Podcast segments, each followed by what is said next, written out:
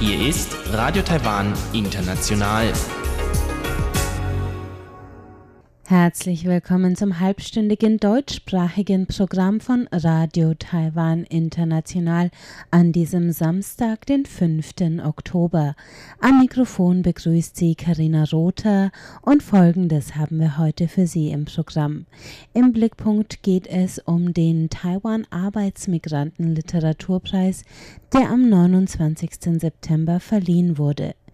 Danach geht es weiter mit Reise durch Taiwan mit Chiu Hui und ihrem heutigen Gast Peter Birk. Die sprechen heute über ein ganz besonderes Schmankerl für Radiofreunde, denn Peter Birk hat in Taiwan die Sendeanlagen in Damshui und ein Radiomuseum in Taipei besucht. Mehr dazu in Reise durch Taiwan gleich nach dem Blickpunkt.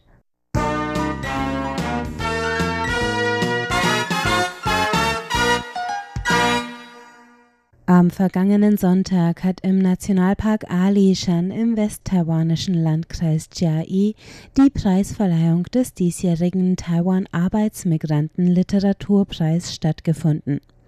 Der jährliche Literaturpreis wurde zum sechsten Mal vergeben. Aus 680 Einsendungen wurden neun Werke von acht Autorinnen und Autoren ausgezeichnet. Veranstaltet wird der Taiwan Arbeitsmigranten Literaturpreis vom Gründer des Brilliant Time Buchladens in Neu-Taipei, Zhang Zheng. Sein Buchladen fokussiert sich auf Themen aus Südostasien und dient als Anlaufpunkt für Arbeitsmigranten und Zuwanderer aus dem süd- und südostasiatischen Raum. Veranstalter Zhang Zheng sagt, mit dem Literaturpreis will er den Arbeitsmigranten eine Möglichkeit geben, sich selbst künstlerisch auszudrücken, aber auch Taiwans Gesellschaft die Gelegenheit bieten, die Geschichten der Migranten, die unter ihnen leben, kennenzulernen. Der erste Platz ging dieses Jahr an die Vietnamesin Tran Chi Que mit ihrer Kurzgeschichte In jenem Jahr blühten die Pflaumen. Es geht um eine Vietnamesin, die als ausländische Ehefrau nach Taiwan kommt und durch die Brutalität ihres Mannes eine psychische Krankheit entwickelt. Von der Familie ihres taiwanischen Ehemannes wird sie schließlich gezwungen, nach Vietnam zurückzukehren und ihre Kinder in Taiwan zurückzulassen. Tran Thi Kue sagt, ihre Erzählung baut auf auf Geschichten, die sie von ihren Landsleuten in Taiwan gehört hat.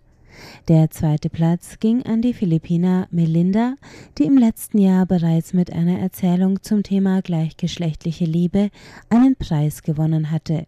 Ihre diesjährige Erzählung behandelt mit viel Humor die Geschichte eines Arbeitsmigranten im Ausland, der mit seiner zu Hause gebliebenen Ehefrau am Telefon darüber streitet, ob er nun eine Affäre hatte oder nicht.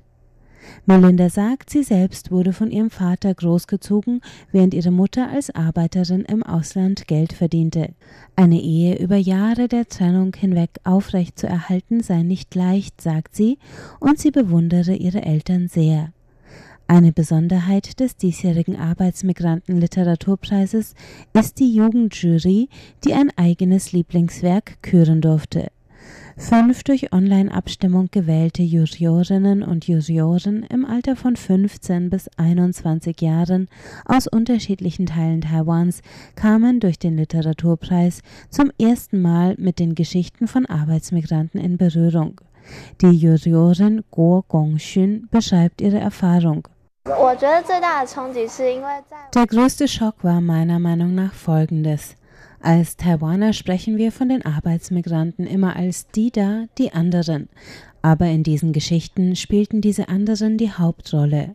Und es ging nicht nur um die Arbeitsmigranten, die wir in Taiwan sehen, sondern auch um ihre Familien, ihre Ehefrauen, Kinder bis hin zu den Menschen in ihrem Umfeld.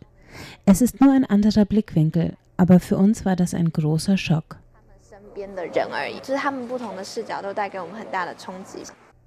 Und Organisator und Buchladenbesitzer Zhang Zheng sagt, obwohl es jedes Mal viel Arbeit sei, wird er den Taiwan Arbeitsmigranten Literaturpreis auch im nächsten Jahr wieder organisieren.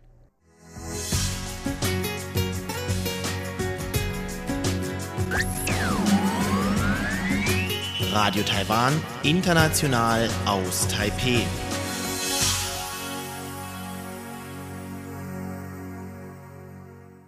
Es geht weiter mit Reise durch Taiwan und Chiu Hui ist heute im Gespräch mit Peter Birk, der über seinen Besuch bei den Sendeanlagen in Danshui und dem Radiomuseum in Taipei berichtet.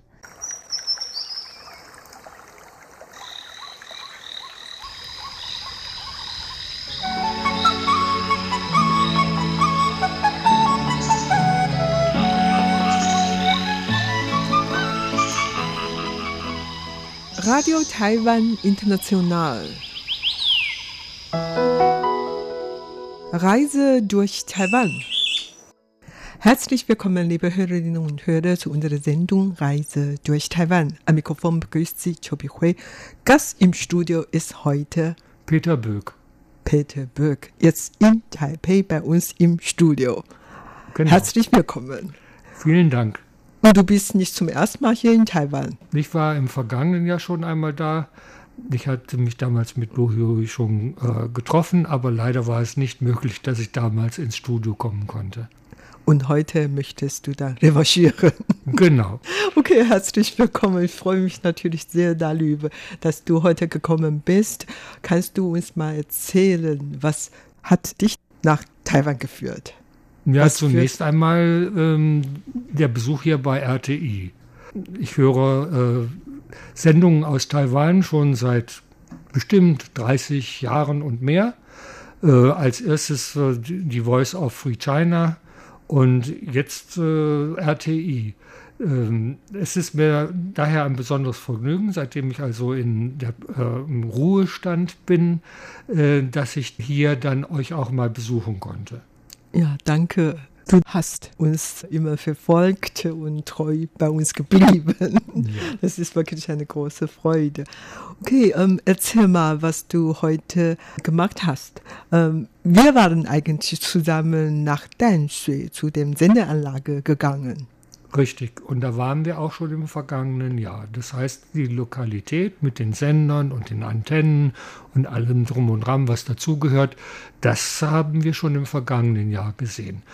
Heute ging es mir darum, dass ich äh, Aufzeichnungen, äh, MP3-Aufzeichnungen äh, vorspielen konnte von den letzten Direktsendungen, die ich am 13. September nicht in Deutschland, aber in Indonesien aufgenommen habe, damit die Techniker dort vor Ort einmal einen Eindruck haben, wie solche Nebenausstrahlungen äh, an äh, anderen Orten auch gehört werden können. Und kannst du mal erklären, welche Reaktionen die gehabt haben?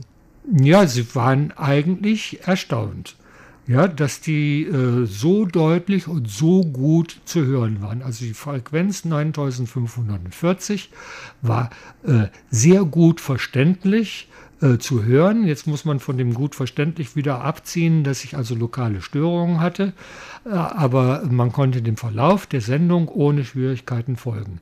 Bei der 11.990 war das schon wesentlich schwieriger ich war natürlich auch dabei und habe auch selber diese Aufzeichnung gehört. Und tatsächlich kann man schon sehr gut verstehen, was da ausgestrahlt wurde.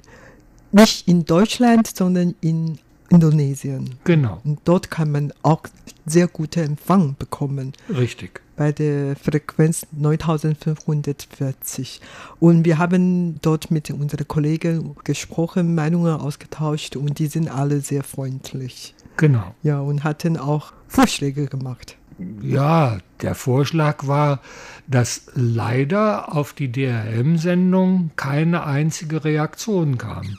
Und man bittet dringendst darum, äh, dass diese DRM-Sendungen, wenn sie in Deutsch äh, wieder stattfinden, doch gehört werden, dass da unbedingt äh, Empfangsberichte äh, geschickt werden, weil die Techniker sehr gerne ihren Vorgesetzten äh, mitteilen wollen, dass diese Einrichtung, die am, äh, am Sender existiert, nämlich auf DRM ausstrahlen zu können, dass das durchaus äh, funktioniert. Offenkundig ist auf den höheren Ebenen da eine gewisse Skepsis vorhanden. Mhm. Du bist ein der wenigen Hörer, die diese Sendeanlage in Danshui mal besichtigt. Kannst du mal jetzt ähm, kurz beschreiben, wie diese Sendeanlage aussieht? Die Sendeanlage als solches besteht aus vier Kurzwellensendern, A300 und Kilowatt. Ähm, die werden alle rechnergesteuert, vollkommen elektronisch ausgerichtet. Äh, es zählen dann dazu sechs äh, Antennen, das heißt vier Vorhangantennen und äh, zwei logarithmisch periodische Antennen, die in Mannheim in Deutschland gefertigt worden sind.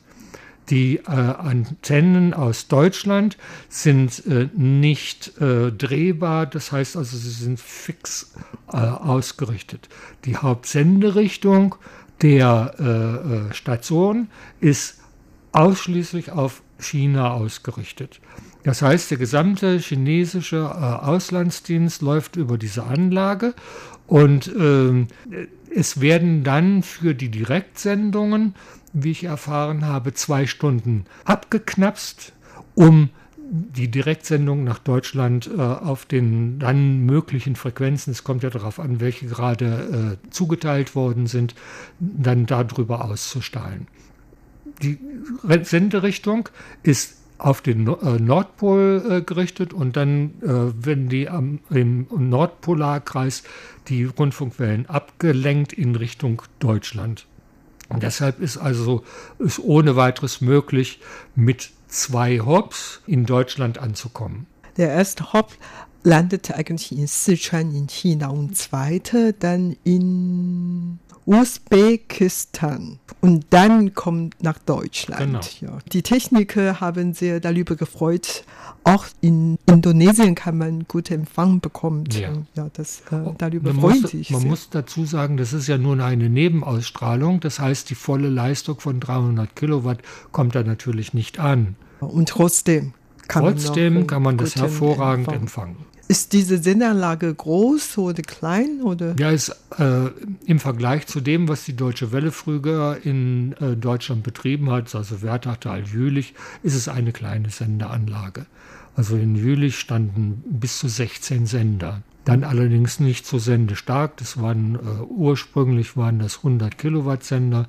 In äh, Wertachtal gab es äh, auch eine sehr große Anzahl von Sendern. Das waren dann so 250, 350 und 500 Kilowatt Sender. Dagegen ist äh, Sanjoi klein. Man kann aber mit diesen äh, vier Sendern, die ja über verschiedene Antennen äh, ausgestrahlt werden, ähm, ja, also über vier Antennen genutzt werden, äh, werden die Programme sehr effektiv über das gesamte Land von China, Festlandchina, äh, äh, verteilt. Also von daher reichen diese vier Sender eigentlich auch aus. Also früher verfügte Radio Taiwan International über neun Sendeanlagen und wegen Sparmaßnahmen, auch wegen der Fortschritt der Technik, ist die Zahl stark gesunken. Früher hatten wir neun Sendeanlagen gehabt und jetzt haben wir nur noch drei. Und die andere Sendeanlage hast du nicht besucht. Besichtigt. Die andere Sendeanlagen habe ich bisher noch nicht mhm. besucht. Dann, soweit ich weiß, hast du vor einigen Tagen noch eine ehemalige Rundfunkstation besucht. Ja. Also das ist ein anderes äh, Thema, auf diese äh, Rundfunkstation zu stoßen. Ich wusste das nicht. Ich war auf der Suche im Bereich des äh, 228 äh, Parks, P 228 Peace Parks, ähm, auf die, das dazugehörige Museum, Memorial Museum zu stoßen. Im letzten Jahr habe ich das nicht gefunden, weil ich äh, dieses Gebäude zu der daneben befindlichen äh, Polizeistation gehalten habe.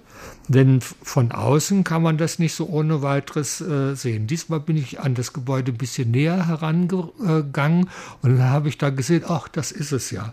Mhm. Also dieses äh, Museum befindet sich in dem ehemaligen äh, aus japanischer Zeit stammenden äh, lokalen Rundfunkstation und äh, in diesem Museum befindet sich auch eine Abteilung, die sich mit dem Rundfunk beschäftigt.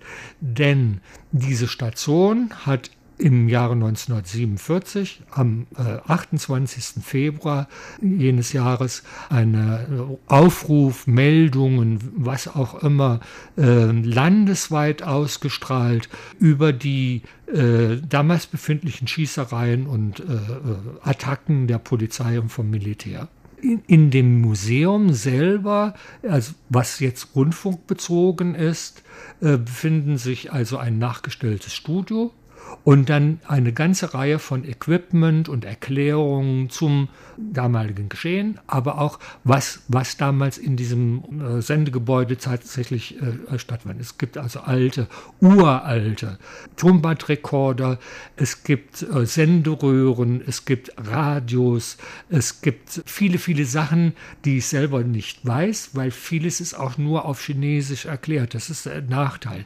Das Gute an dem ganzen Ding ist, dass es dort eine Broschüre gibt, die komplett auf Englisch ist, sodass man also die ganzen Hintergründe und, äh, aus der japanischen Zeit heraus bis in die neuere Geschichte hinein, das heißt also bis in die 60er, 70er Jahre des weißen äh, Terrors, ist also alles erklärt und dargestellt, sodass man einen kompletten Hintergrund äh, für das Ganze äh, äh erfährt. Und das Herausragende ist halt als DXer, dass der Bezug zu einer äh, lokalen Rundfunkstation hergestellt wird als die Japaner zwischen 1895 und 1945 Taiwan regierte, hatten die dann in Taiwan inselweit mehrere Rundfunkstationen gebaut und Rundfunksende ausgestrahlt. Und daher in diesem Museum kann man noch heute welche von damals sehen.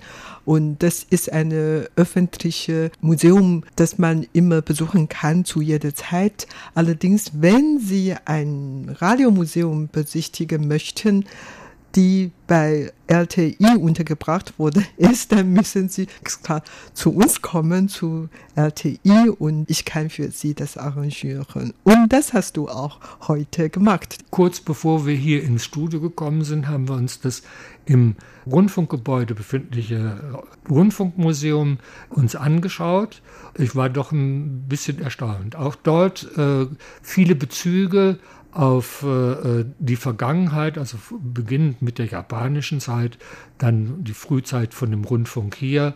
Zwei Stationen sind äh, in einem Diorama dargestellt, dann eine äh, Vielzahl von, von Röhren sind, äh, Senderöhren sind äh, dargestellt, und zwar im Original. Auch wieder ältere Tonbandgeräte, aber nicht so alte wie im äh, Taipei-Radio-Museum äh, von dem 228 Memorial. Und jede Menge Trophäen, Geschenke, äh, Auszeichnungen.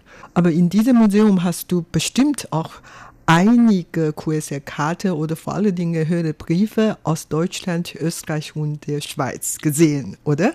Also ich habe einen Empfangsbericht aus Deutschland gesehen, aber von den anderen Ländern nicht. Also die, die dort ausgestellten QSL-Karten äh, ist nur eine kleine Auswahl, Empfangsberichte logischerweise auch nur eine kleine Auswahl. So, und was ich dann noch gesehen habe und was mich sehr erstaunt hat, aus dem Jahre 2017 eine äh, Zuschriften von einem äh, Chinesen, über 90 Jahre alt, also ich habe mir das so ein bisschen übersetzen lassen, über 90 Jahre alt, ähm, der hat äh, auch diesen Sender angeschrieben. Wie der Brief hierher gelangt ist, kann ich allerdings nicht sagen, weil ich denke einfach mal so ganz offen an RTI äh, kann man aus China keine Post schicken. Ja und nein äh, unsere Kollegen in der Hinabteilung bekommen doch sehr viel Zuschriften, aber wie das ihnen gelungen ist, weiß ich wirklich nicht. Das, ist, schon. das ist erstaunlich. Mhm. Das ist wirklich äh, gut zu wissen, dass also da tatsächlich Reaktionen auf die äh, Programme aus China kommen. Doch, aber ich gehe davon aus, hast du bestimmt auch in diesem Museum einige vertraute Gesichter gesehen von den Fotos beim ja. Eingang. Dann sieht man doch einige Fotos, die ja, mit es, äh, Deutschland ein, etwas zu tun haben. Ja, natürlich. Da gibt es ein Foto von einem RTI JI-Hörertreffen aus Berlin. Ich habe leider nie äh, ein solches äh, Treffen äh, besucht, bin aber seit vielen Jahren regelmäßiger äh, Besucher dieser Treffen in äh, Ottenau. Und ganz bekannt in diesem Museum ist natürlich dieses historische Mikrofon, wo Genau. Chiang Kai-shek seine Aussage gemacht hat. Richtig. Dies habe ich äh, äh, auch fotografiert, und weil äh, Teile von diesem Mikrofon sind original. Nur das äußere Gestell ist äh, nachgebaut worden. Das ist natürlich äh, ein, ein historisches äh, Kleinod, wenn man so will, von der ganzen Sammlung. Ähm, dass Chinkajek äh, dort äh, äh, eine historische Rede davor gehalten hat, äh, das äh, ist schon ein Highlight. Und ein anderes Dokument dort ist der Vertrag zwischen Radio Taiwan International und der Deutsche Welle. Also die beiden Häuser haben in vieler Hinsicht zusammengearbeitet und es gibt Das- auch ein Abkommen. Das habe ich gesehen und ich habe es auch fotografiert und werde es also äh, meinen Freunden im Umkreis von Frankfurt, wenn wir uns äh, zusammentreffen, dann äh, auch präsentieren. Ansonsten, was hast du noch gesehen, beobachtet? Also mich haben am meisten interessiert die alten historischen Fotos. Ja, also Chiang Kai-shek äh, vor dem Mikrofon, das habe ich auch schon in der äh, äh, Chiang Kai-shek Memorial Hall gesehen. Äh, dann äh, seine Frau vor dem Mikrofon mit dem Schriftzug A Voice of Free China. Und äh, auf Nachfragen habe ich dann erfahren, dass schon in der Zeit von, von äh, der, äh, der Existenz der Station in Nanjing und später in äh, Chongqing, dass dort auch schon unter diesem Namen Auslandsrundfunksendungen produziert und ausgestrahlt worden sind. Wenn du jetzt bei uns im Sender bist, hast du natürlich unsere Kollegen und Kolleginnen kennengelernt. Genau. Nun, Eva muss ich als erstes natürlich nennen. Eva habe ich schon im vergangenen Jahr kennengelernt. Ähm, ein quicklebendiges kleines Persönchen. Ja, äh, jeder würde sie gerne mal in Deutschland äh, live erleben. Live erleben, Ja. ja. Ja, am Mikrofon erleben wir sie ja, Ja, genau. äh, immer wieder, aber äh, wir würden sie auch gerne mal bei unseren Treffen äh, begrüßen können. Und was hast du dazu gesagt? Ja, so, solange die Buhui äh, da im auf, offiziellen Auftrag mit den Direktoren unterwegs ist, kann sie ja nicht einspringen. Und zweitens, sie ist ja auch keine Vollzeitangestellte. Das stimmt auch. Also wegen Sparmaßnahmen bin ich die Einzige in der Redaktion, die fest eingestellt bin. Und die anderen Kollegen sind ja Teilzeit Mitarbeiter. Mhm. Ja, das stimmt schon. Ja. Ja, ganz enttäuscht, vielleicht für unsere Hörer, aber das ist leider so. Ansonsten, du hast noch Frank Pelwitz Genau. gesehen und du warst noch bei der Englischabteilung. Richtig, genau. Warum? Warum? Weil ich äh, äh, von Indonesien aus, aber auch von früher, ganz früher von Deutschland aus, auch die englischsprachigen Sendungen verfolgt habe, weil ich mal so sehen wollte, wie ist denn bei denen das Programm? Und äh, ich habe festgestellt, dass das deutsche Programm und das englische Programm nur in den Grundzügen ähnlich ist, aber so die Gesamtstruktur vollkommen anders. Also die, äh, die, die, die Aufteilung in die eigenen Rubriken, das, was Hörer interessiert, das, was man den Hörern auch äh, in den Programmen präsentiert, ja, das ist vollkommen anders. Das kann manchmal in einem gewissen Rahmen übereinstimmen, aber nicht in jedem Falle hundertprozentig. Kannst du einige Beispiele nennen? Also zum Beispiel, was der deutsche Dienst bisher noch nie so produziert hat, dass sie also zum Programmanfang so aus der Historie äh, zum jenem Tag, wo gesendet worden ist, äh, dann einen, einen historischen Rückblick zu irgendwelche wichtigen äh, äh, Daten gebracht worden ist. Ja, das war so das Herausragende. Dann vieles äh, läuft in Form eines Dialoges ab. Ja, da äh, vermischen sich dann auch die Programme so ein klein wenig. Ähm, da werden also äh, je nachdem, was, was gerade so tagesaktuell passiert ist, da werden dann halt auch äh, Dinge aus der Vergangenheit, aus der Wirtschaft, aus der Außenpolitik oder der Innenpolitik äh, aufgegriffen. Äh, das ist also nicht immer alles hundertprozentig fest strukturiert. Ja, das stimmt. Also wir haben jeweils ihre eigene Freiheit, ja. ja. was den Thema Auswahl anbelangt, haben wir tatsächlich für freien Raum. So.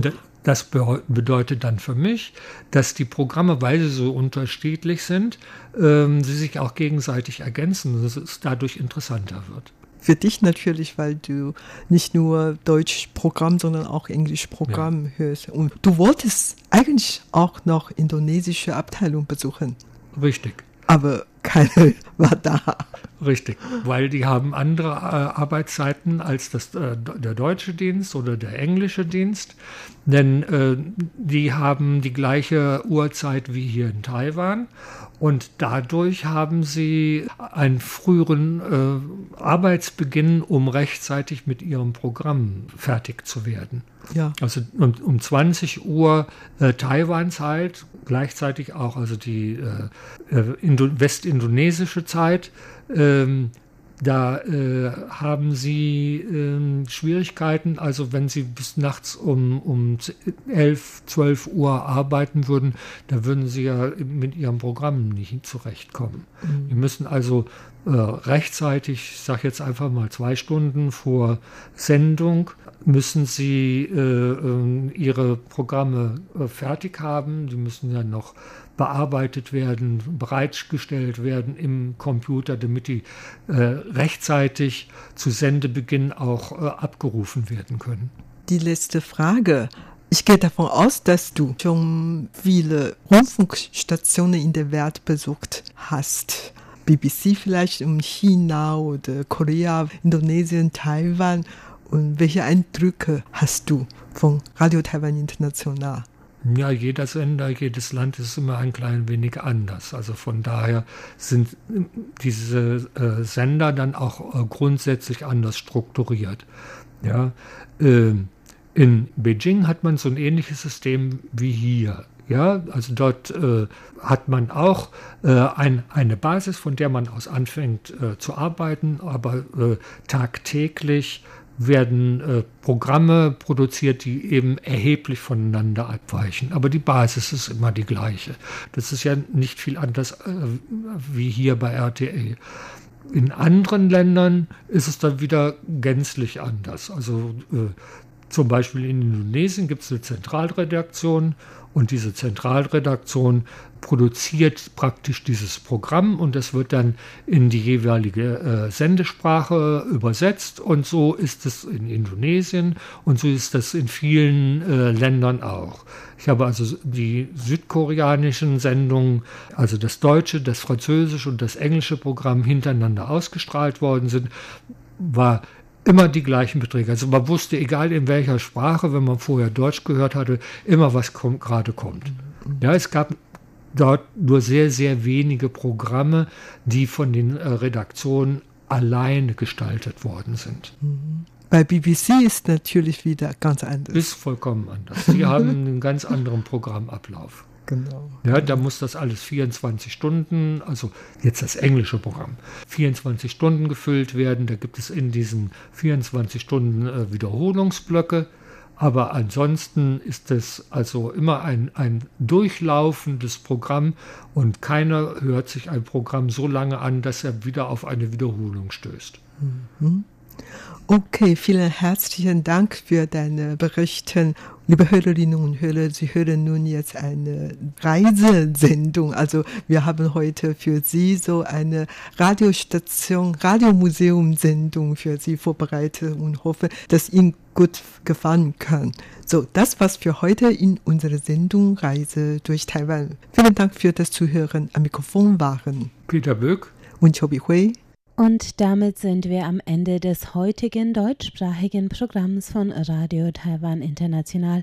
Alle Inhalte finden Sie auch auf unserer Website unter www.de.rti.org.tv. Und damit danke fürs Einschalten und bis zum nächsten Mal.